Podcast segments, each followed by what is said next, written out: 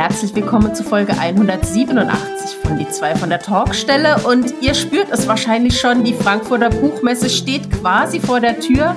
Und deswegen haben wir heute mit Frank Krings gesprochen. Er ist PR-Manager bei der FBM und hat uns mal hinter die Kulissen schauen lassen. Wir haben versucht, noch ein paar Geheimtipps aus ihm herauszulocken. Ob das geklappt hat oder nicht, müsstet ihr auf jeden Fall hören. Die zwei von der Talkstelle. Der Buchbubble Podcast mit Tamara Leonhardt und Vera Nentwich.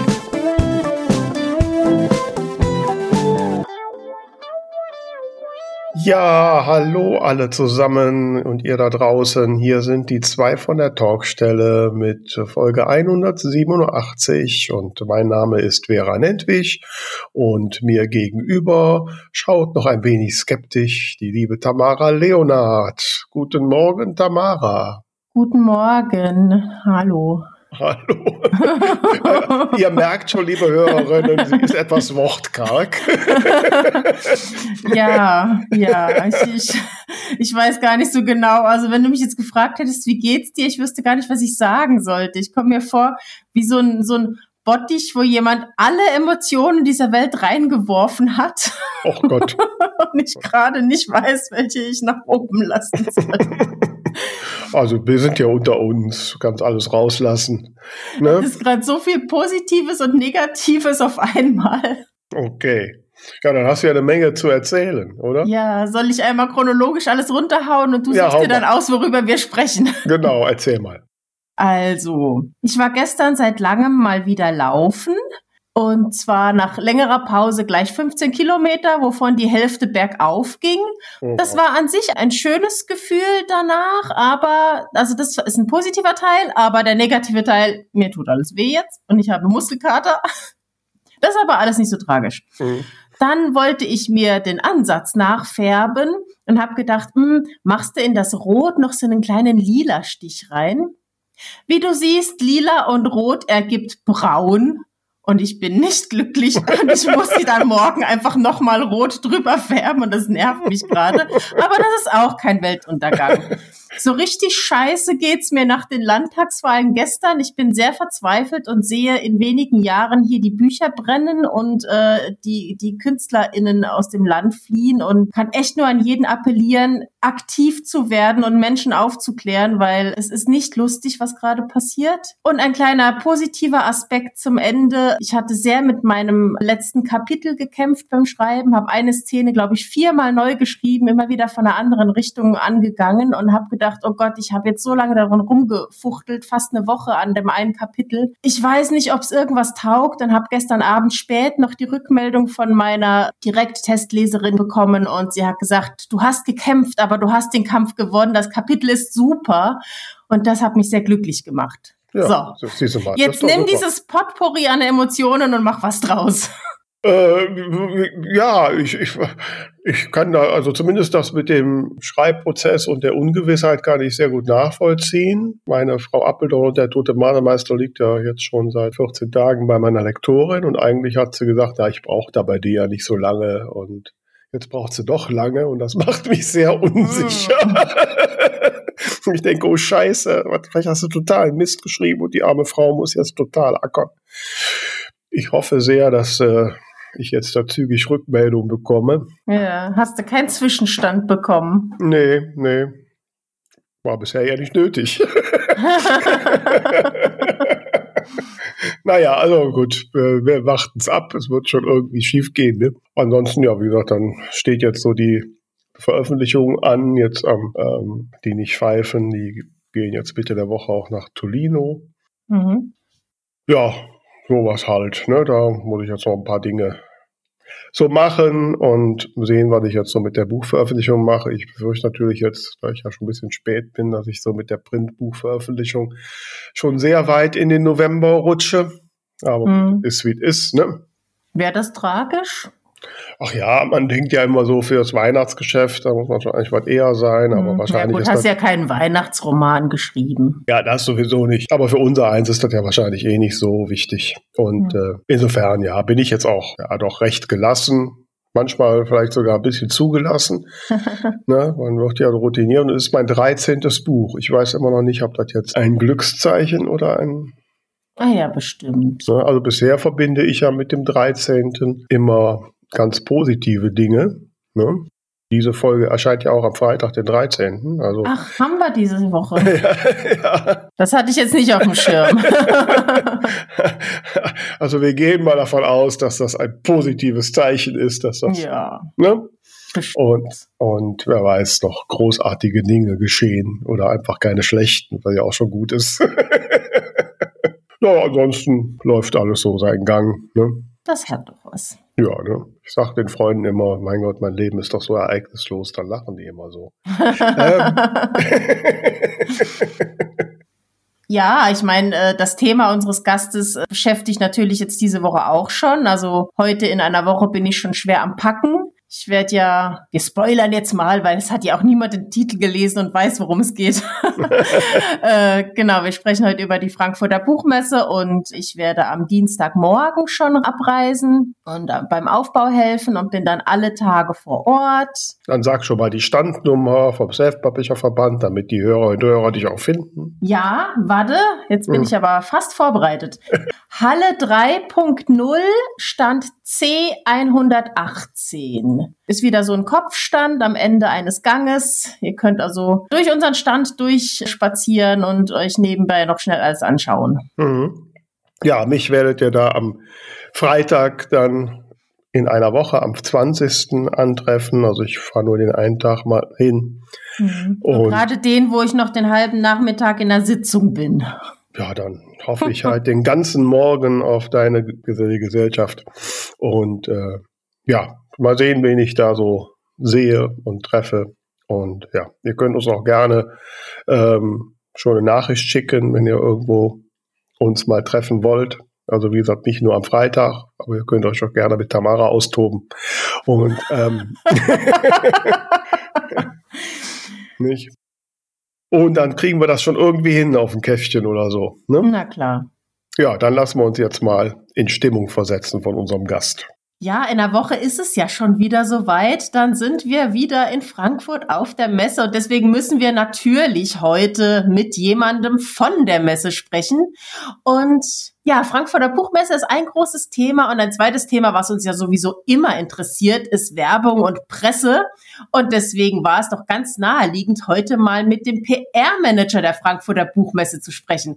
Ganz herzlich willkommen, lieber Frank Krings. Ja, herzlich willkommen. Schöne Grüße aus Frankfurt. Und ähm, um es direkt zu sagen, einer der PR-Manager. Ich habe noch andere PR-Managerinnen als liebe Kollegin auch im Team. Mhm. ja, ihr seid da ein ganzes Team. Das heißt, ihr habt sehr viel Presse zu machen. Also wir sind die Kommunikationsabteilung, weil heutzutage kommuniziert man ja nicht nur mit der Presse. Ähm, sondern auch mit ganz vielen anderen Zielgruppen. Ne? Stichwort auch Social Media, Newsletter, ähm, alles Mögliche an äh, Medienkanälen. Und das ist dann insgesamt die Kommunikationsabteilung. Mhm. Und mein Job ist halt so, auf dieser ganzen Klaviatur der Kanäle zu kommunizieren. So, ich habe im Vorfeld so überlegt, ähm, jetzt sprechen wir mit einem der PR-Manager von der Frankfurter Buchmesse. Ich werde ja häufig gefragt, du Tamara ja wahrscheinlich auch, wenn man so mit Autorinnen und Autoren spricht, was ist eigentlich so der Unterschied zwischen Buchmesse Frankfurt und Buchmesse Leipzig? Und dann meistens sage ich so aus dem Bauch raus, die Buchmesse Frankfurt ist mehr so eine Businessmesse und die Buchmesse Leipzig ist mehr eine Lesermesse. Habe ich dir jetzt wehgetan damit? Ja, du hast mir wehgetan, weil du hast einen Aspekt betont, die Business-Messe. Das sind wir auch äh, hauptsächlich an den Fachbesuchertagen, also von Mittwoch bis einschließlich Freitag. Und Freitag ab 14 Uhr ähm, ziehen wir uns quasi neu an und sind die äh, Publikumsmesse. Da kann man auch schon Publikumstickets äh, kaufen und bis zum Sonntag sind wir das. Also wir sind eine Business-Messe, aber auch eine, ähm, wir sind auch ein Literaturfestival und auch eine Lesermesse. Aber wenn man doch jetzt so PR macht hm. für so ein äh, für ein, so eine Unternehmung, da braucht man ja irgendwie so ein, so ein Unique Selling Point, so ein Aufhänger. Mhm. Was ist denn so der zentrale Aufhänger bei der Frankfurter Buchmesse? Naja, es ist die größte internationale Buchmesse auf der Welt. So mit den meisten Titeln aus den meisten unterschiedlichen Ländern. Das schon jetzt äh, zum 75. Mal. Deswegen haben wir dieses Jahr auch das Jubiläum. Mhm. Genau. Und mit der Leipziger Buchmesse, also wir sind da auch nicht in einer scharfen Konkurrenz. Die Leipziger Buchmesse ist im März. Wir sind äh, im Oktober. Das passt auch mit den Bücherschauen ganz gut zusammen. Und wir sind auch gerne auf der Leipziger Buchmesse und begrüßen nochmal wieder gerne PR-Kollegin aus Leipzig. Hoffentlich äh, dann wieder im Oktober. Das ist ein gutes Verhältnis. Aber jetzt würde mich mal interessieren, wenn du schon sagst, zum 75. Mal, da müsst ihr ja jedes Jahr euch wieder neu erfinden. Das ist ja auch ein Thema für AutorInnen, immer mal wieder was Neues für die Presse zu finden. Habt ihr da äh, besondere Schwerpunkte jedes Jahr oder was, was ist jetzt dieses Jahr das Ding, damit nochmal neu über die Messe geschrieben wird? Nicht nur für die Presse, nicht für alle Zielgruppen. Ähm, die wollen ja alle jedes Jahr was anderes sehen. Also erstmal haben wir natürlich den großen Vorteil, dass äh, die Menschen jedes Jahr auch neue Bücher schreiben. Allein schon dadurch ist unser Programm immer wieder anders. Ja, die Themen ändern sich halt auch die Schwerpunkte. Also wir sind auch natürlich auch ein Spiegel von der Buchbranche. Es in den letzten Jahren, auch viele jetzt die Krisenjahre, hat der Ratgebermarkt zum Beispiel zugenommen, der Markt der politischen Bücher, also viele meinungsstarke Menschen schreiben auch gerne ein Buch, um ähm, ihre Analyse kundzutun. Und das ist zum Beispiel ein Grund, warum wir ein größeres äh, politisches Programm auf der Messe haben, als das vielleicht früher mal der Fall war. Ne? Dann in der Pandemie hat das äh, Kinder-Jugendbuch auch nochmal stark zugenommen, weil die Kinder waren noch mehr zu Hause und äh, haben dann noch mehr gelesen. Ähm, das sind so Veränderungen oder andere Veränderungen. Ich meine, ihr, ihr seid ja selber Medienprofis, äh, wie sich BookTalk hat ja auch nochmal den Markt verändert, ne? Und das Marketing und auch bestimmte Genres nach vorne gespült.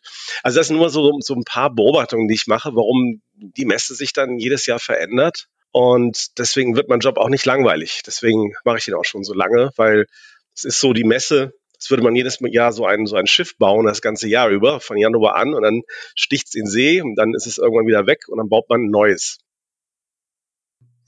Ja, wobei das so mit der Veränderung, klar, der Markt verändert sich, aber manchmal habe ich schon so ein bisschen den Eindruck, dass äh, äh, so eine Buchmesse, gerade die in Frankfurt, ja schon auch noch so ein, so ein, so ein Öltanker ist, der seine Route fährt, wie seit 75 Jahren. Und ähm, natürlich für viele auch so ein Anker in dem Jahr ist. Ne? Immer wieder so dahin zu gehen.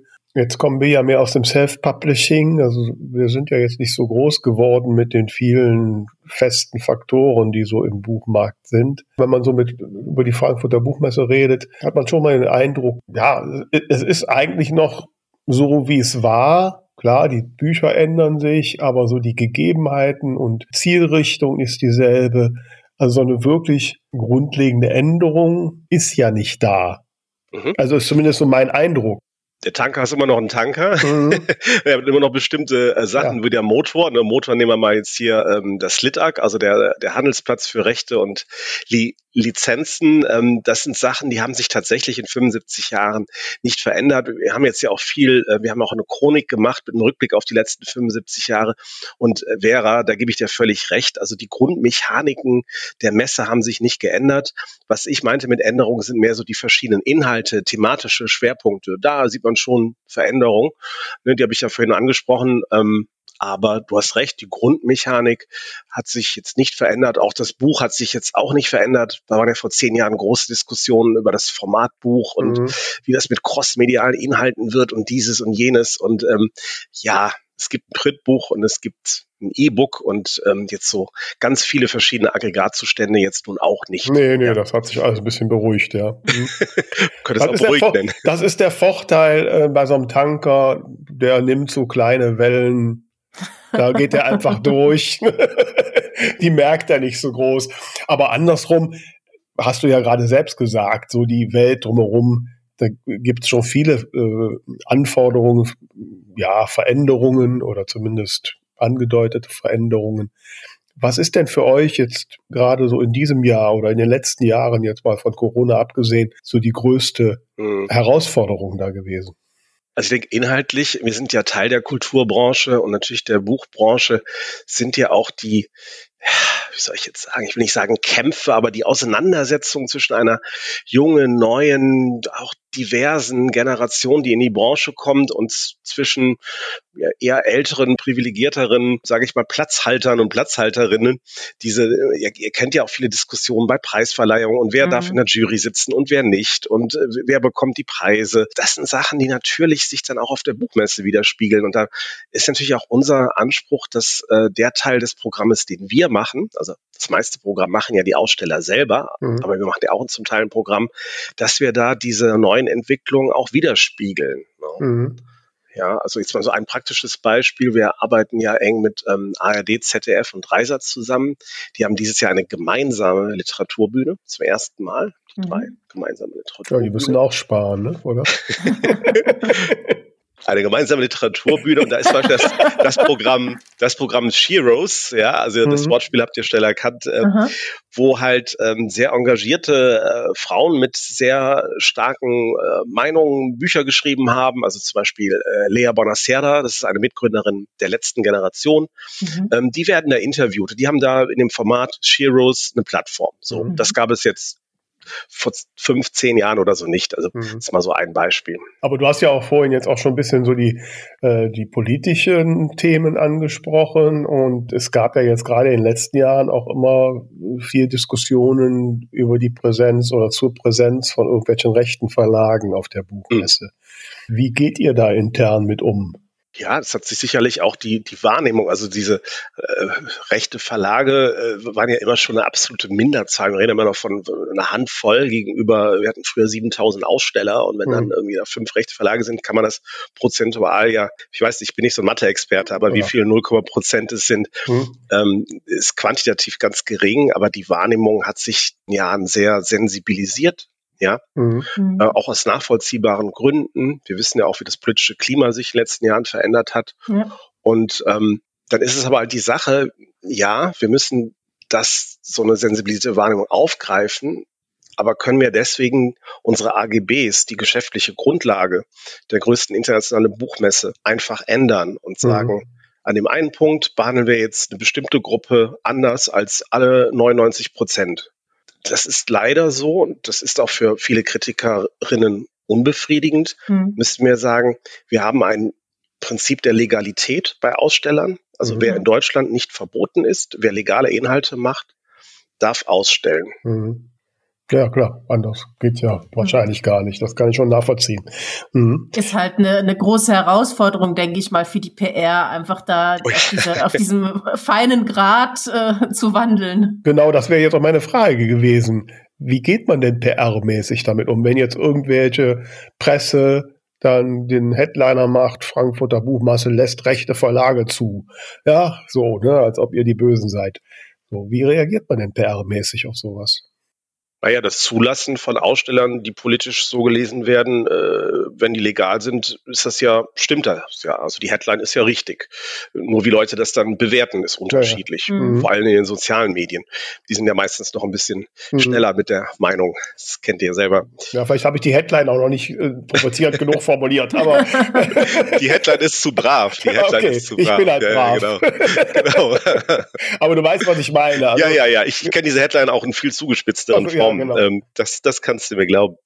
Ähm, ja, also natürlich muss man ähm, ansprechbar sein, man muss darauf eingehen, aber man kann auch nicht Realitäten, ähm, also da den Leuten nach dem Mund reden, wenn es nicht stimmt, weil mhm. dann macht man nämlich noch viel mehr falsch. Wenn man mhm. jetzt einfach nur, um, damit man irgendwie ein Like kriegt und ah, super Buchmesse, äh, wenn man dann was sagt, was aber nicht die Geschäftsgrundlage ist, das geht nicht. Mhm. Ja. Aber wie, wie kriegt man denn dann so seine Botschaft an die Menschen da mhm, draußen. Mhm. Ja, man muss sie dort publizieren, wo man angesprochen wird. Das kann jetzt zum Beispiel bei äh, Instagram ein Kommentar auf Instagram sein, wo man dann seine eigenes seine eigene Position drunter schreibt. Mhm. Es kann eine Antwort auf Twitter sein. Es kann, äh, es ist natürlich die Antworten bei Presseanfragen, die gibt es ja auch. Mhm. Ähm, genau. Also man muss ja, dort ansprechbar sein, wo man angefragt wird. Das meine ich auch mit der Medienlandschaft, dass, dass wir halt nicht nur mit Presse reden, mhm. deswegen heißen wir auch nicht Kommunikationsabteilung und nicht Presseabteilung. Ja, okay, ne, mhm. ist mir schon klar. Das heißt, jetzt also jetzt von sich aus aktiv darauf reagieren, um jetzt, sage ich mal, irgendwelche Mitteilungen, Posts rauszugeben, mhm. die den Tag macht man das dann gar nicht oder wartet ihr dann nur darauf, dass ihr dann angesprochen werdet dazu? Also proaktiv im gesamten Social Web äh, seine eigene Meinung zu posten, das ist ein Ressourcenthema, das können wir nicht leisten. Mhm. Ähm, auch unsere Abteilung, wir sind weniger als zehn Leute mit, mit externen mhm. und Volontär, äh, Praktikantinnen und so. Also wir können es nicht leisten. Wir haben mhm. keinen unbegrenzten Mitarbeiterstab. Und wenn wir an einem Tag 183 äh, Tweets bekommen zu zum Beispiel zu diesem Thema, können wir auch nicht 138 mal einzeln antworten. Mhm. Also da würde man dann einmal irgendwo ein Statement machen und darauf verweisen. Mhm. Also es ist ein Ressourcenthema auch. Mhm. Community Management ist ein Ressourcenthema.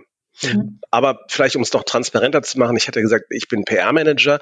Ähm, ich habe noch drei PR-Managerinnen Kollegen und ich, wir haben aber seit über einem Jahr eine Social-Media-Managerin, die mhm. ausschließlich Social Media mhm. macht. Das mhm. heißt, wir PR-Manager twittern auch mal hier und da was, aber den Schwerpunkt macht sie, weil es ist einfach mehr Arbeit geworden. Mhm. Also ich, ich habe ja, äh, ich mache ja Social Media für die Frankfurter Buchmesse seit 2009 oder so, also seit der Steinzeit von Social Media, ja, als gerade so die Hashtags bei Twitter eingeführt wurden. Twitter ist, finde ich ja noch einfach. Ich bin ein textbasierter Mensch. Mhm. Texten kann ich gut. Dann ging es los mit Instagram-Fotos. Naja, gut, Oder Fotos, haben sich zwei gefunden. Da habe ich schon mal äh, gerne mal auf, auf da habe ich mal auf, äh, auch mal hatten wir schon mal externe, die auf der Messe rumliefen und richtig schöne Instagram-Fotos mhm. gemacht haben. Die waren sogar noch schöner wie meine. Ähm, so, und dann ging es los mit Insta-Stories. Stories, dann reichte meistens auch nicht ein Foto. Da musste mhm. schon ein kleines Video rein. Mittlerweile sind wir bei Reels. Die mhm. kreative Schaffenshöhe bei Reels ist ja nochmal höher. Mhm. Da sind wir bei TikTok und ich finde, es wird immer aufwendiger und aufwendiger, mhm. was man in der Content Creation machen muss. Und da haben wir PR-Manager gesagt, sorry, das können wir nicht mehr bedienen. Ja? Und von daher, also es sind zum Beispiel Sachen, wir haben da irgendwie ein Angebot, irgendwas, was erklärungsbedürftig ist, ein Förderprogramm für französische Übersetzerinnen. Dann machen wir dazu ein Reel oder so. Und das ist aber aufwendig. Mhm. Ja, ja, wie sagst du das? Deswegen, also um zum Schluss zu kommen mit meinem Social Media Exkurs, mhm. haben wir eine Social Media Managerin. Mhm. Ja. ja. hätte ich auch gerne. Also, ne? ähm, wobei, also ich kann dir einen Tipp geben: Instagram-Fotos lass dir von Tamara in coolen Rahmen machen. Da wirkt ja. jedes Foto gut. das hat ich glaube, gesehen ich mache da ein Business ja. draus. ja, ja. Tamara, du magst es auch bunt, ne, wenn ich deinen Kanal richtig sehe. Ja. Ich mag mich nicht festlegen. Ja. Wir haben immer noch solche Corporate Design Vorgaben und dann auch abhängig ja, mit der Jahreskampagne. Übrigens, dieses Jahr, finde ich, sind wir sehr bunt geworden. Ich weiß nicht, ob ihr unsere äh, Visuals von der Jahreskampagne gesehen habt, 75, hm. die sind sehr pink, rot, ja, knallgelb. Ich liebe pink. Ich, ja? ich mag's auch. Wobei, ich auch da muss ich jetzt noch mal so ein bisschen so zurückblicken. Äh, ich habe das irgendwann mal in irgendeiner Podcast-Folge mal erzählt. Mein erster Besuch der Buchmesse Frankfurt war im Jahre 2013 als ich so gerade anfing, ne, so die ersten Bücher zu machen. Und da habe ich gedacht, komm, fährst du mal nach Frankfurt. Damals hatte ich natürlich als angehende Autorin natürlich äh, mehrere Exemplare meines Manuskripts in der Tasche. ah, ja. ne, so. Ach, so eine. So eine. Und, äh, und ähm, habe aber auch nur einmal, bei einem Verlag bin ich drauf zugegangen und äh, und als der schon sah, dass ich ein Manuskript in der Hand hatte, sah ich den Blick schon. Da wusste ich schon Bescheid. aber, aber ich erinnere mich, dass ich damals wirklich, ich bin aus der S-Bahn ausgestiegen, die Rolltreppen hoch und vor mir waren zwei Herren, die hätte man nicht besser designen können. Die passten so zu der Vorstellung Buchmesse. Zwei Herren im Tweetsacko mit Herrenhandtäschchen, die sich über irgendeine eine Erstausgabe eines Philosophen unterhielten. Ich habe kein Wort verstanden. Aber ich wusste schon auf der Hochfahrt der, der Zug war ich noch nicht drin, dachte ich, um Gottes Willen, du bist hier völlig falsch. Ne? und, und dann bin ich also sehr äh, voller Respekt durch die Verlagshallen und bin dann nach drei Stunden wieder nach Hause gefahren und habe gedacht, nee. Ne? Ähm, Gott sei Dank hat sich das die Jahre danach gelegt. Ähm, aber was würdest du denn jetzt so als Messeprofi, so ein unbedarfter Mensch wie ich damals so war, ganz neu in der ganzen Buchbubble und landet in Frankfurt bei der oh, Buchmesse? Oh. Also wäre, du hast schon mal in dem Sinne alles richtig gemacht, dass du zur Buchmesse hingefahren bist. ja. ähm, wenn ich es richtig sehe, warst du dann noch an den Fachbesuchertagen da, also ja. irgendwo zwischen Mittwoch und Freitag. Ne? Gut. Ähm, das ist schon mal richtig. Manuskript mitnehmen und hoffen, dass in irgendeinem Verlag quasi so briefkastenmäßig reinzukippen und dann wird das Buch wart. Das muss ich sagen, so funktioniert es nicht. Aber erstmal ähm, die Verlage kennenzulernen. Die Verlage stellen sich mit ihrem Stand dar. Sie zeigen ihr Programm. Sie sind auch ansprechbar, auch für angehende oder schon seiende Autorinnen. Austausch, wichtig. Visitenkarten dabei haben, auch wichtig. Und vielleicht vorher auch schon mal schauen, auch gerade 2013 gab es ja auch schon Social Media, wo treffen sich denn so ähnliche Leute wie ich? Ne? Gibt es da irgendwo zum Beispiel, sage ich mal, ein Blogger-Event? Also damals war es noch mehr Blogger-Events, ne? heute ist es, mhm. dann, weiß ich nicht, BookTalk, Bookstagram, Booktuber, whatever sich mit Leuten vernetzen und dadurch dann auch mehr mit nach Hause nehmen und dann wieder Chancen haben, ähm, irgendwo anders da weiterzukommen. Mhm. Ja, und das am besten vorab, weil auf die Messe erst gehen und sich dann so mitreißen lassen, ja. das reicht nicht. Ich, ich wollte gerade sagen, ich glaube, unvorbereitet, ohne, ohne Plan ist, ist schon schwierig, weil ich war zum ersten Mal bewusst im Sinne von, ich möchte Autorin sein, 2017 dort. Da habe ich an meinem ersten Buch geschrieben und da war für mich die Messe eine Weiterbildungsmesse, weil ich mir vorher alle Workshops rausgesucht habe. Inzwischen ist es für mich einfach ein Klassentreffen. Also es ist, es ist so ein ganz anderes, ähm, andere Herangehensweise. Und ich glaube, da muss man sich vorher überlegen, was will ich eigentlich von diesen Tagen und dann schauen, wo gibt's das. Aber jetzt einfach hinlaufen, ich glaube, dann hat man genau den Effekt von Vera. Da steht man vor irgendwelchen Ständen und weiß nicht, was man machen soll. Ja. War jetzt ein Faktor, Tamara, soll man nicht an den Tisch fallen lassen, ähm, Weiterbildung ich würde mich jetzt nicht jeden Tag da mir vier Sachen, äh, das ist äh, zu, zu viel und man braucht wirklich ja auch Raum, um sich auch informell zu vernetzen, aber schauen, was es da gibt im Fachprogramm. Ähm, wir hatten ja selber, Tamara, noch auf der Leipziger über das Thema künstliche Intelligenz und Self-Publishing und so gesprochen, Urheberrecht. Mhm. Ich glaube, wir haben dieses Jahr im Fachprogramm zwischen Mittwoch und Freitag 17 Veranstaltungen zu künstlicher Intelligenz in der Publishing-Branche. Vermute ich. Ähm, da kann man ja mal die eine oder andere mal mitnehmen. Ne? Oder wir haben jetzt zum Beispiel, ähm, wenn ihr bei TikTok oder BookTok noch nicht so zu Hause seid, der, der Deutschland-Manager von TikTok hat mit dem TikTok-Stand zum Beispiel auch ein Panel, wie man von BookTok in den Buchladen kommt und umgekehrt und also Sachen. Also vielleicht da mal auch schauen. Man kann das ein oder andere, was einem da interessiert, auch mitnehmen. Dafür ist ja auch ein Fachbesucherticket, ist ja so ein Fachprogramm auch inkludiert. Mhm. Mhm.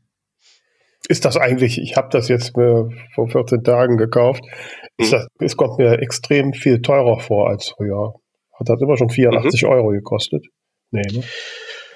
Ähm, es ist teuer geworden, das ist richtig. Allerdings ist jetzt auch der öffentliche Nahverkehr inkludiert. Das war vorher nicht der Fall. Mhm. Das ist auch ein Kostenfaktor. Das, mhm. was alle Unternehmen sagen, es gab natürlich Teuerungsraten. Auch eine Messe mhm. hat einen gewissen Energiebedarf und ist da mhm. gewissen Verteuerung überlegen. Die versuchen das natürlich so wenig wie möglich auf die Tickets abzuwälzen. Aber wenn dann noch der Nahverkehr mit dazukommt und allgemeine Teuerung, ja, dann mhm. ist es halt teurer als vor der Pandemie. Ja, das kam, ich weiß gar nicht, was es zuletzt gekostet hat, aber kam mhm. mir dann noch für so einen Tag 84 Euro, kam mir dann noch recht teuer vor. Ich mache natürlich manchmal, wenn ich das noch sagen darf, ich schaue mir manchmal auch so andere Messen an, andere auch gerade so, so, so Fachkonferenzen und so aus der auch aus benachbarten Branchen, Kreativwirtschaft, Games, Film, Apps, mhm.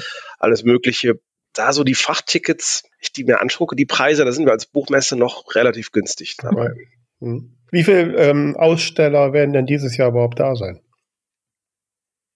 Tatsächlich können sich noch jetzt äh, Aussteller ausstellen, deswegen haben wir keine endgültigen Zahlen. Mhm. Ja, wir sind so etwas über dem Vorjahr und im Vorjahr hatten wir so roundabout 4000, aber ich kann es noch nicht endgültig sagen.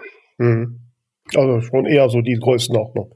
So an die 7000, von denen du so vorhin gesagt hast, da ist noch ein bisschen Abstand.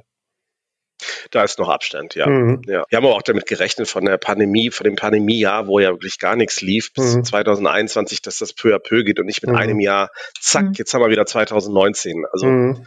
hätten alle Großveranstalter gerne, aber ja, ja. ja, ich muss gestehen, für mich war ja 21 meine Lieblingsmesse, weil sie so schön kuschelig war. Hat man jeden persönlich kennengelernt. Ne? Aber klar, ist natürlich verständlich, dass man wieder zu der äh, Ursprungsgröße zurück will. Ich habe aber das Gefühl, es hat sich tatsächlich schon viel verändert durch die Pandemie, dass Ähm, manche Unternehmen sagen, ach, wir wählen da jetzt genauer aus oder ähm, ja, dass auch Leute dann speziell im Herbst vielleicht sagen, ich, ich lasse jetzt das doch mit den großen Menschenmassen ein bisschen weg.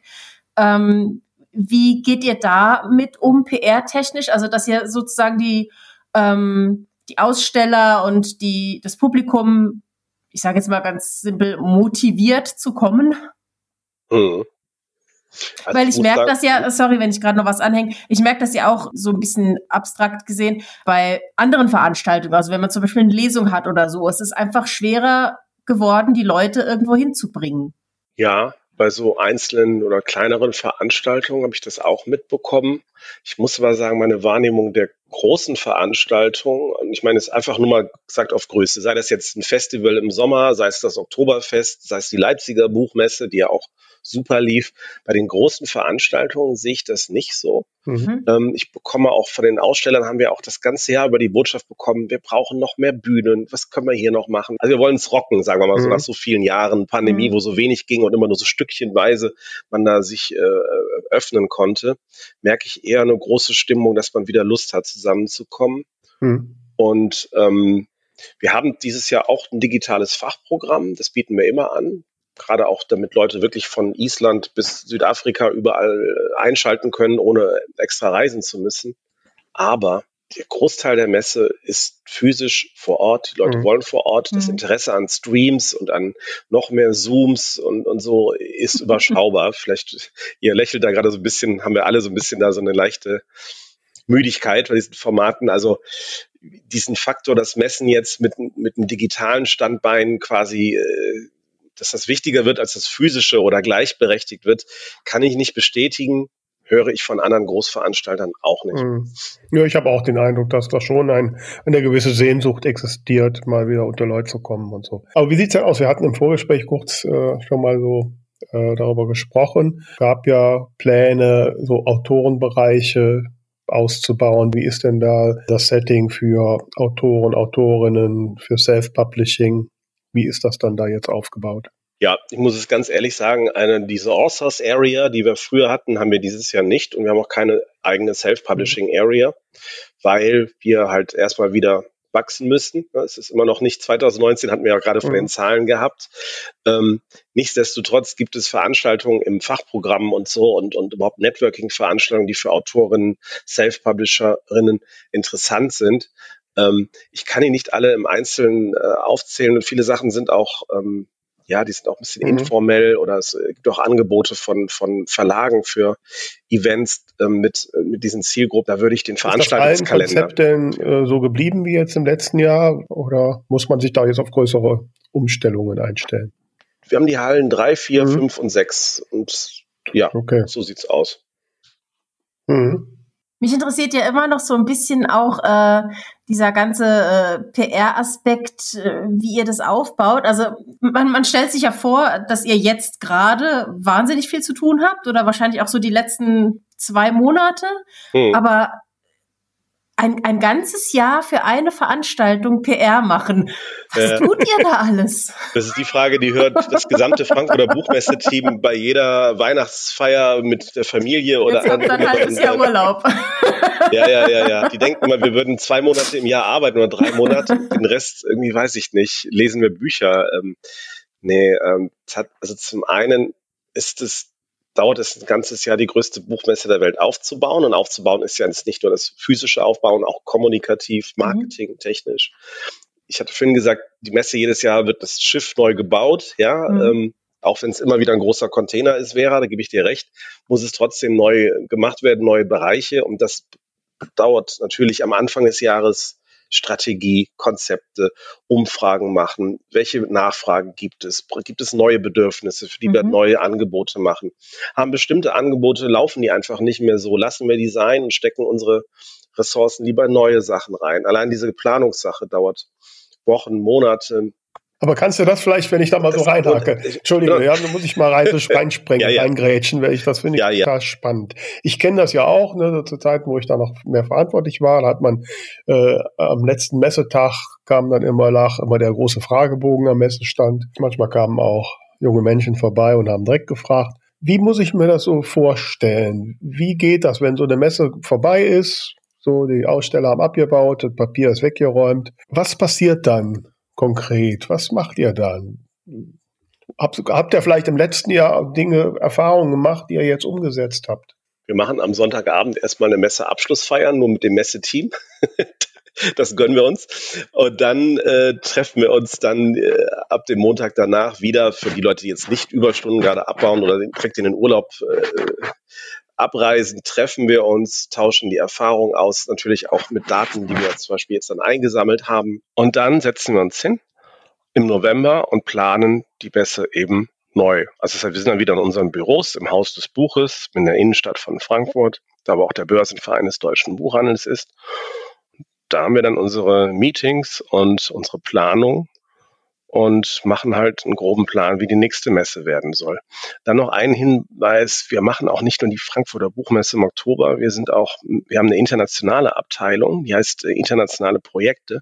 Wir sind an ganz vielen Messen auf der Welt beteiligt, also von mhm. Guadalajara mhm. bis äh, in, in, Afrika, in Südostasien, ähm, in Osteuropa sind wir an Messen beteiligt. Wir haben auch ähm, deutsche Gemeinschaftsstände. Da können dann deutsche Verlage, auch Self-Publisher ihre Bücher ähm, quasi bei uns abgeben und dann bauen wir dann einen Gemeinschaftsstand in Kairo auf der Buchmesse okay. zum Beispiel auf und bringen die Bücher in die Welt. Das macht eine Abteilung vorrangig, internationale Projekte, aber das sind halt auch so Sachen, die das ganze Jahr über uns da mit auf den Trab halten, mhm. also auch in der PR, ne? weil dann mache ich natürlich auch eine Pressemitteilung jetzt hier zu einer Gemeinschaftsausstellung in mhm. Albanien. Okay. Mhm. Ja, aber der Schwerpunkt ist schon in mhm. Frankfurt mhm. und das ist viel Arbeit. Wir sind ungefähr 70 bis 80 Leute, die das ganze Jahr über mhm. ähm, arbeiten. Aber jetzt, ne, um nochmal das Bild des Tankers zu nehmen, klar, mhm. der, aber mhm. ich sag mal so, die Möglichkeiten da umzubauen sind ja äh, eher begrenzt, zumindest wenn es so von einem auf andere Jahr sein soll. Ähm, oder andersrum, gibt es vielleicht irgendwo mal so ein, so, ein, so ein konkretes Beispiel, wo du sagst, okay, da haben wir bei der Messe Erfahrungen gemacht, das funktioniert nicht und dann haben wir uns zusammengesetzt und haben das anders umgebaut. Ich kann mir das noch nicht so richtig mhm. vorstellen, weil für mich, wenn ich da hinkomme, sieht es jetzt eher, eher gleich aus. Ich brauche brauche die Dinge immer ein bisschen griffiger. Ich finde es echt gerade schwer, dir das zu beantworten. Und zwar aus dem Grund, dass wir ja mit der ja. Corona 2020 so quasi ja. auf Null waren, was den physischen Aufwand und mir von da aus haben wir uns dann ja mit dem Brot- und Buttergeschäft so langsam mhm. wieder rausbewegt. Und deswegen, dass wir dann Sachen da nicht hatten, lag nicht, dass wir die alle abstoßen wollten, sondern dass wir erstmal das mhm. Notwendigste machen mhm. mussten. Ne? Ja, äh, deswegen finde ich das nee, gerade okay, schwer. Ich, ja, ja. Aber jetzt dann gehen wir mal ein bisschen mehr auf das Brot- und Buttergeschäft mhm. ein, weil das ist ja für uns so als Self-Publisher, sind das ja böhnische Dörfer. Mhm. Ähm, das ist ja eigentlich, das ist diese, glaube ich, die eine Halle, wo man nicht rein darf, ne? Als wo dann irgendwelche Agenten sitzen und Lizenzen vertickern. Das Literatur- und ja, Agentenzentrum, ja. Da werden Rechte und Lizenzen mhm. verhandelt. Wie wichtig ja. ist denn das in heutiger Zeit mit elektronischen Medien noch? Mhm. Ist das wirklich noch so mhm. wichtig? Wäre das eine super Frage. Tatsächlich ist das Vertrauensverhältnis für diese Geschäfte, wo es teilweise wirklich um große Summen geht, also wenn jetzt sage ich mal der neue Harry Potter mhm. da verhandelt wird, ist das Bedürfnis, das nicht über Videocalls zu machen, sondern in Frankfurt zu machen, Angesicht zu Angesicht, am Tisch gegenüber und vielleicht auch noch später am Abend mit einem Gin Tonic im Frankfurter Hof da nochmal drüber zu sprechen, ist mhm. sehr groß. Mhm. Wir haben, es ist wieder ausgebucht dieses Jahr und ähm, ich glaube 20 Prozent größer auch noch geworden in der Fläche als letztes Jahr. Das mhm. Bedürfnis ist da. Die Leute, die das machen, die konzentrieren sich dann ja auch. Die sagen einmal im Jahr Frankfurt, Oktober, zack, da weiß ich, ich treffe den aus Kanada, ich treffe hier die Agentin aus Südkorea, mhm. die sind da. Dann geht man dann dahin, weil dann auch alle anderen dahin gehen. Mhm. Also ihr kennt mhm. ja diesen Effekt von so, mhm. so, so mhm. Feiern oder Festivals oder auch Konferenzen mhm. funktionieren. Ja, das kann ich Deswegen mache ich mir da auch eigentlich keine Sorgen, weil natürlich kann man alles auch über einen Zoom-Call äh, bereden, ja. Ja gut, manchmal ist es schon besser, gerade bei so Geschäften, dass man jemandem in die Augen direkt sehen kann. Eine andere Frage, es gibt ja immer so diese eine Halle, ich glaube irgendwie 4.0 oder sowas, wo so die internationalen Verlage sind. Ich gehe da immer gerne mal durch, weil da hat, findet man immer Platz im Café und, ne, weil da ist, also zumindest wenn ich komme, ist da nie einer. Ja? Da frage ich. Kommst am Wochenende jetzt. ne, aber äh, ich frage mich dann, rechnet sich das für die? Und wie bringt ihr in der PR den Menschen nahe, dass es sich rechnet? Hey, die Tatsache, dass sie kommen und dass wir auch, was die Länder betrifft, haben wir, glaube ich, dieses Jahr auch wieder so ungefähr aus 100 Ländern kommen die mhm. Aussteller, die Ausstellerinnen. Das zeigt ja, dass das Interesse am internationalen Austausch dieser Zielgruppe da ist. Ne? Sonst mhm. würden sie nicht kommen. Wenn man die fragt, welche Tage denen wichtiger sind, Wochenende oder Fachbesuchertage, sie mhm. sagen die Fachbesuchertage, das ist klar. Mhm. Aber am Wochenende können sie sich auch mal einem PR sagt B2C-Publikum, also so äh, mhm. Endkunden auch mal mhm. vorstellen, darstellen und auch mal sehen, vielleicht wie andere Verlage sich darstellen mhm. mit Präsenzen. Und das nehmen die halt dann auch noch mit, ja. Aber mhm. deren Schwerpunkt ist die Fachbesuchertage und da haben sie eben dann noch mhm. den Austausch. Ja, gezielter halt wahrscheinlich. Ne? Ich bin wahrscheinlich nicht Zielgruppe. Mhm.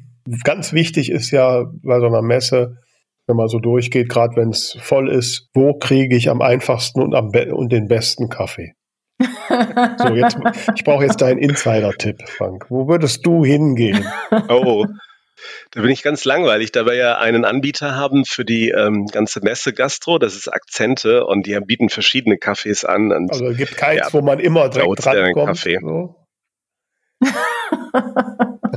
Nein, Ach, man kommt nicht immer direkt dran. Und ich kann ja auch sagen, wir als, also wenn du einen Kaffee trinken willst, der nicht der beste Kaffee auf der Messe ist, das kann ich dir garantieren. Aber ähm, ich lade euch gerne in unseren Presseraum ein, wo wir als oh. Kommunikationsabteilung sitzen. Wir haben immer Kaffee. Es ist nicht der beste. es, also er ist stark, er ist umsonst und äh, ihr habt mich doch mit dabei. das ist doch ein Angebot. Aber ich würde ganz gerne das Stichwort Wochenende nochmal aufgreifen, weil, äh, also wenn ich an Wochenende denke, dann denke ich an Kostüme und wahnsinnige Make-ups und Fantasy und Comic und so weiter. Meinst du die Messe-Promis oder die Cosplayer? In erster Linie letztere, aber es sind natürlich auch viele AutorInnen dabei, die sich inzwischen stark ähm, verkleiden, gerade aus dem Fantasy-Bereich. Ähm, oder Harald Aber ja, tatsächlich diese ganze ähm, die, die Cosplay-Ecke, ist das für euch immer noch so ein großes Thema, wie es früher war? Habt ihr da einen Schwerpunkt drauf oder läuft das so mit? Ja, ich habe das Gefühl, ich sage alle zehn Minuten die gleiche Leier und es tut mir leid, dass es furchtbar langweilig ist, aber auch Cosplay hat unter der Pandemie sehr gelitten. Hm. Es war ja auch in der Pandemie gerade die Cosplayer mögen es ja auch gerne kuschelig und äh, ja. live ist live und da wurde ja auch im Cosplay-Bereich wurden ja sämtliche ähm, Conventions und alles abgesagt und die haben sich ja auch nur langsam erholt. Und wie gesagt, wir als Buchmesse haben auch dieses Jahr Gott sei Dank wieder das Finale der deutschen Cosplay-Meisterschaft. Das haben wir auf jeden Fall und wir möchten diesen Bereich auch gerne als Buchmesse wieder mehr ausbauen. Und die bringen auch so viel, ja, wie er schon sagt, hat wirklich Farbe rein. Es ist auch jetzt aus PR-Perspektive ist es natürlich auch ein Blickfang für mhm. Fotos. Mhm. Die Presse, wenn sie am Wochenende bei uns berichtet, gibt es eigentlich die eine Fotoreihe mhm. ohne Cosplayerinnen. Mhm. Das ist ganz toll und ähm, auch wir haben ja eine Zusammenarbeit mit, mit, mit TikTok und TikTok haben auch als erst gesagt, ey, wir lieben eure Cosplayer, ne? Weil Cosplay und TikTok, das gehört auch zusammen. Wo muss man hin, um diese Meisterschaft zu sehen oder die, die Fans? Es ist das äh, Kongresscenter, okay. Saalharmonie. Mhm. Messe Sonntag. Mhm. Mhm. Ja, immer den bunten ja, Leuten nach. Wenn man dann noch da durchkommt, ne? Ja, genau. Und was mich auch noch interessiert, ich springe jetzt ein bisschen zu ja, verschiedenen Themen. Ihr habt ja auch jedes Jahr ein Gastland oder Ehrenland ja, oder wie, wie hieß es nochmal? Ehrengast oder Gastland kann beides synonym benutzt werden. Wie funktioniert das PR-technisch? Das wird ja, äh, ich glaube, zwei Jahre vorher schon festgelegt oder so. Was macht ihr da so? Zwei Jahre, manchmal auch drei Jahre vorher, also wenn man sich halt einig ist. Ne? Also das ist, äh, es ist aufwendig, ein Ehrengast zu werden, also für die äh, Kulturbranche des, des Landes. Äh, dann ist das, äh, und wenn man sich dann einig ist, dann wird der Vertrag unterzeichnet und dann ähm, ist man Ehrengast. Ne? Wir hatten ja am Montag erst die Vertragsunterzeichnung mit Tschechien für 2026. Mhm. Vor kurzem hat man die Unterzeichnung für die Philippinen. Da freue ich mich sehr drauf. 2025, ähm, da mache ich nämlich dieses Jahr mhm. Urlaub noch. Und 2024 ist es Italien. Genau. Also wir haben jetzt schon drei Ehrengäste okay. fest. Aber, aber wann bin ich denn als Land mhm. geeignet, ein Ehrengastland mhm. zu sein? Also was, was mhm. muss ich denn Tolles mitbringen? Also jetzt, wenn man es von Behörden her sieht, das Kulturministerium des Landes muss es wollen. Es muss sich mit der nationalen Kulturbranche da einig sein, dass man das möchte und umsetzen möchte. Und dann legt man einen, einen Antrag ein oder etwas weniger behördlich ausgedrückt. Das ist ein sogenanntes Bitbook, wo man sich präsentiert und sagt, mhm. wir haben eine Botschaft, wir wollen unsere Literaturbranche, unsere Literatur wollen wir auf der Frankfurter Buchmesse präsentieren. Also das heißt, die Länder bewerben sich quasi mhm. bei euch. Also es ist nicht mhm. so, dass ihr sagt, so, ah, ich finde jetzt gerade die Lyrikszene in Island spannend, wir machen mal Island oder so. Nee. Sondern Island käme jetzt und sagt, wir haben Interesse, da Gastland zu sein. Mhm. Genau. Da kann man sich jetzt fragen, warum machen Sie das? Es bringt der heimischen Literatur und der Buchbranche sehr viel. Sie bekommen auf der Buchmesse eine große mediale Aufmerksamkeit für die Literatur. Zum Beispiel ne, übernächstes Jahr Philippinen. Ich weiß nicht, wie gut ihr euch in philippinischer Literatur auskennt.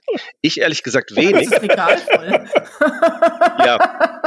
Und dann werden nicht nur über den Staat viele Bücher übersetzt in, in Englisch oder Deutsch. Das ist, das ist auch immer so ein großes Übersetzungsförderungsprogramm, der Ehrengastauftritt, sondern die Literatur wird auch bekannter, weil dann eben die, die Autorinnen und Autoren dieses Landes dann plötzlich überall auf Panels rumsitzen, Lesungen machen. Ne? Das bringt der heimischen äh, Kultur- und Buchbranche sehr viel. Ja. Und umgekehrt ähm, hast du das Gefühl, dass je nachdem, welches Land jetzt gerade aktuell Ehrenland ist, dass es ähm, euch die PR vereinfacht oder besondere Herausforderungen mit sich bringt? Ja gut, es gibt jetzt kein, äh, nicht so one, one size fits all, jeder Anzug passt allen gleich und stellt natürlich die Besonderheiten heraus. Ja, und das ist dann auch mein Job in der PR. Ja, mhm. ich kann ja nicht einfach nur schreiben, ach, die Vielfalt dieses äh, Gastlandes ist so groß. ich muss dann schon sagen, was ist denn die Vielfalt? Ja, ja. zum Beispiel Spanien, da gibt es ja verschiedene Sprachen auch. Ne? Philippinen haben, ich habe es jetzt erfahren, 187 verschiedene Sprachen auf den Philippinen. Wow. Sowas muss man dann halt auch mal herausfinden und mhm. sagen, wie ist die Kolonialgeschichte auf den Philippinen? Welchen Einfluss hat das? Und so weiter. Also jeder Ehrengast ist anders und ähm, das macht es in der Musst PR denn jetzt auch, auch dahin spannend. beruflich ja. dann einfach zum Erforschen der Landschaft oder? Kannst du den Urlaub ja, ja. absetzen? Nein, den, der Urlaub ist direkt nach der Buchmesse und da beschäftige ich mich dann mal nicht mehr so viel mit beruflichen Themen und werde wahrscheinlich mehr den Strand äh, entdecken und ähm, äh, auch nicht den ganzen Tag in Buchläden sitzen, aber ähm, wir haben ein Ehrengastteam, ja, und äh, meine Kollegin Simone Bühler ist da die Leiterin und die fährt oh. da natürlich dann dahin. Also die, die mhm. reisen viel, die im Ehrengastteam. Also das ist der Job, den man braucht. Wenn man viel reisen möchte, empfehle ich entweder beim Ehrengastteam zu arbeiten oder in der internationalen Projekteabteilung, wo man dann eben mit den Gemeinschaftsständen das ganze Jahr auf einer Welttournee ist für die deutsche Literatur, ja. Die Reise. Welttournee, das wäre ja, doch was. Sowieso, da stehen wir voll drauf. Ja, ich habe schon bei Buchvorstellen in Kairo, bin ich schon hellhörig geworden. Ne? so, jetzt habe ich noch ein drittes Thema. Und zwar habe ich gesehen oder sehe immer wieder, dass ihr zum Beispiel jetzt Social Media auf Instagram nach der Messe so tolle Zusammenschnitte habt oder auch kurz vorher dann nochmal als Werbung mit, mit sehr ähm, epischer Musik und, und super emotional, alles, wo man denkt, ach ja, es war so schön. Was ist so dein PR-Tipp jetzt auch an die AutorInnen? Ihr habt ja Sachen, da müsst ihr einfach Fakten rüberbringen, Zahlen, äh, Termine, wie auch immer, und eben dann solche Beispiele, wo man einfach wirklich Pressearbeit über Emotion macht oder, oder Medienarbeit über Emotion, dass man einfach dieses Video sieht und sagt, ach doch, ich fahre dieses Jahr wieder hin. Das, da muss man ja irgendwo so ein bisschen eine Balance finden, dass es eben nicht nur dieses Gefühlsding ist, aber eben auch nicht nur reine Fakten. Hast du da einen Tipp? Gibt es da irgendwie eine Vorgehensweise? Es kommt darauf an, wen man erreichen will und auch den Kommunikationskanal. Also eine Abschlusspressemitteilung ist voller Fakten. Da geht es um Zahlen, mhm. Zahlen, Zahlen. Ja? Ähm, aber wenn ich jetzt eine Rede halte oder eine Rede schreibe, würde ich nicht so viele Zahlen einbauen, weil das, wenn man eine Rede anhört, das geht durch den Kopf rein und wieder raus. Keiner merkt sich das in der Rede. Pressemitteilung super. Bei einem TikTok-Beitrag oder bei Instagram, wo es sehr visuell gehen zu muss, würde ich eher menschliche Impressionen, Köpfe nehmen und nicht so viele Zahlen einbauen. Ja, das, das sind so die Unterschiede. Ne? Aber grundsätzlich würde ich sagen, ähm, auch eine B2B-Kommunikation, also eher eine Business-to-Business-Kommunikation sollte man nicht zu zahlenlastig und zu nüchtern machen, weil das sind am Ende auch Menschen und nicht Roboter, die das wahrnehmen. Und deswegen darf auch ruhig, äh, bei B2B-Gruppen sollte man auch ruhig den Menschen nicht vergessen. Ja, jetzt hast du ja schon, du hast uns ja netterweise schon einen Tipp gesendet, den wir jetzt schon in unserem äh, Buchbubble Bulletin an unsere äh, Abonnentinnen und Abonnenten geschickt haben. So, und äh, ich würde jetzt so zum Ende hin dann noch so gerne den ultimativen Geheimtipp haben, was du nur uns sagen kannst. Was macht man? Was wäre noch ein absolutes super Ding in Frankfurt? Was macht einem da total das Leben leicht oder was wäre spannend, was du sonst noch keinem erzählt hast, selbst nicht deiner Mutter? Oh Gott, das ist die schwerste ja, Frage am Ende, ja. Kommt doch mal so auf die eigenen Interessen an. ja, definitiv schwierig. Ich, ich hau mal ein paar raus. Ähm, Zoe Ashwood. Muss man die kennen? Die macht etwas zum Thema How to Self-Publish Globally from Behind God's also Back. Eine Amerikanerin. Ist im Ehrengast. Ja, ja, die Amerikaner okay. und Self-Publishing, genau. das sind zwei ganz andere Welten. Ja. okay. Hofus Beck, mit wem verbindet Harry ihr das? Potter. Harry Potter. Yes, der spricht auf der Bühne. Dann sage ich, ähm, kennt ihr Intense? Äh, Kyra Gros? Das ist mhm. auch so, das ist so Genre Romance und Dings. Okay, gut. Damit gehen wir mal ein bisschen ins klassische Feuilleton. Durst Grünbein. Ja, zumindest schon mal gehört. okay, ja, Elke Heidenreich ja. natürlich. Mhm. Haben wir da. Laura ja, Karasek, okay, es ist, kennen wir auch. Mhm. Daniel Kehlmann, dann sind wir wieder im klassischen Feuilleton. Marc-Uwe Kling spricht mhm. und liest. Es hat wahrscheinlich was mit Kängurus zu tun. Wahrscheinlich. Guido Maria oh. Kretschmer. Mhm. Das wiederholt mhm. mal auf der Messe. Also wir hatten ja letztens, wir hatten letztens die Christina Hortenbach da, die ist äh, Promi-Reporterin beim SWR. Ich ja. weiß nicht, ob du die kennst. Die haben uns schon mal so ein paar Tipps gegeben, wie man Promis ansprechen kann. Also wir schauen mal, wen wir da ja, erwischen. ja, den Guido Maria, den könnten wir doch auch mal einladen. so. Guido Maria Kretschmer, Verena Poth, die sind übrigens in einem neuen Areal, wenn ich das noch kurz einbringen darf. Das ist mhm. neu auf der Messe. Da haben wir nämlich auch wieder geschaut, was mhm. sind die Bedürfnisse. Tatsächlich wollen viele Fans gerne Selfies mit ihren Lieblingsautorinnen machen. Hat man mhm. schon mal von gehört? Revolutionäre Erkenntnis, dann wir haben das ähm, Meet the Author Areal. Da ähm, kann man quasi einen Slot einbuchen und sagen, ah, da treffe ich Guido Maria Kretschmer oder Verena Poth und kann Verena Poth hat ja, das wissen unsere Buchbubble-Bulletin-Leserinnen und Leser, hat ja jetzt ein Buch, wird sie präsentieren in Frankfurt, was sie im Self-Publishing rausgegeben hat, zusammen mit Thalia. Okay. Mhm. Ja, gut. Aber wir haben noch keinen Slot bei Mieze Aushaus, das ist uns jetzt gerade aufgefallen. Ne? Jetzt müssen die Millionen unserer Fans ohne auskommen. Wissen ja, nicht, ne? was sie machen sollen. müssen sie mit Guido Maria Kretschmer vorlieb nehmen. Ja, das ist dann so. Nein, also ähm, es sind sehr äh, äh, spannende Einblicke in die Welt der Frankfurter Buchmesse, lieber Frank. Ich werde jetzt auch nicht, bin noch nicht mehr ganz so eingeschüchtert, wenn da so ein Herr im Tweetsacko vor mir läuft. Ähm, ne, mittlerweile kenne ich auch ein paar Menschen und freue mich darauf, jetzt wieder bei euch zu Gast zu sein. Wie ist das denn für dich jetzt noch so als letzte Frage, wenn dann die Messe läuft? Ist dann eigentlich alles gelaufen oder sind das richtig stressige Tage? Kommt auf an, wen du bei der Frankfurter Buchmesse frag fragst. Also, ja. Also für, für die Leute, die für die, äh, für die Stände zuständig sind, also auch für Standaufbau, für die ist dann auch hoffentlich im Großen und Ganzen alles gelaufen. Natürlich, wenn man in der Kommunikationsabteilung arbeitet, gibt es natürlich wahnsinnig viel mhm. zu kommunizieren mhm. und äh, da ist dann natürlich äh, noch gar nichts gelaufen. Ja. ja. Also wir schauen mal, wenn wir dir begegnen, dann da ob du gestresst oder ja. lächelnd uns entgegenkommst. ne?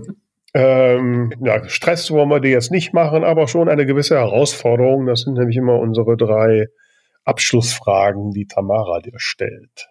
Genau, wir machen ganz schnell, damit du in den Feierabend kommst. Was wissen andere nicht über deine Arbeit? Also wenn man heutzutage in der PR arbeitet, als PR-Manager, muss man das Grundhandwerk der Krisenkommunikation beherrschen. Mhm. Und ich kann es auch erklären, warum weil egal für welches Produkt du PR machst, ob es jetzt für Klodeckel ist oder für Bücher, ähm, allein weil es die sozialen Medien gibt, kann es immer sein, dass du plötzlich eine massive negative Stimmung gegen deine Firma bekommst oder deine Produkte und du musst dich dazu auch verhalten können. Und ähm, ja, mhm. man sollte es beherrschen. Was ist deiner Meinung nach einer der größten ähm, Irrtümer, die sich in der Buchbranche halten? Also halten Es kommen ja auch neue Irrtümer hinzu, aber gehen wir mal zu den alten. Ich weiß nicht, ob es ein deutsches Phänomen ist, aber ich finde, dass gegenüber Autorinnen, Autoren, die erfolgreich sind und die auch noch dazu sich vor Kameras und in Medien gut darstellen können und sich vielleicht auch selbst gut vermarkten können, gibt es in der Branche oft so eine nickelige, neidische Stimmung. Dann mhm. wird denen so abgesprochen, dass sie in dem, was sie tun, wirklich gut sind. Und ich verstehe das nicht so wirklich und auch äh, gerade wenn man jetzt an, an angehende Autorinnen denkt oder Self-Publisherinnen, dass man sich vielleicht auch eher anguckt, die müssen ja irgendwas richtig machen auch, ja. Mhm. Also wir müssen jetzt keine Literaturrezension machen, wie toll das einzelne Buch ist, aber irgendwas machen die ja richtig.